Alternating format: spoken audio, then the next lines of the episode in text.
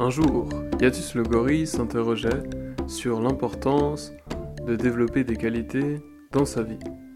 À ce sujet, il choisit d'aller trouver Maipatou l'épervier, car Maipatou était certainement parmi ceux qui avaient su développer une qualité spécifique à son paroxysme.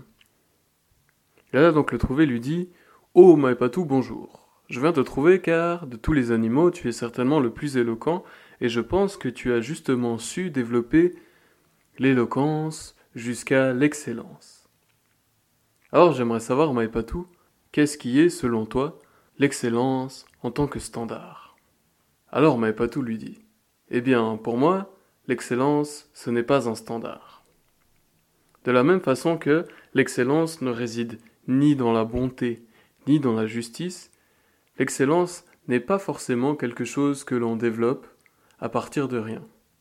Pour moi, l'excellence réside dans les qualités intrinsèques de chacun de nous.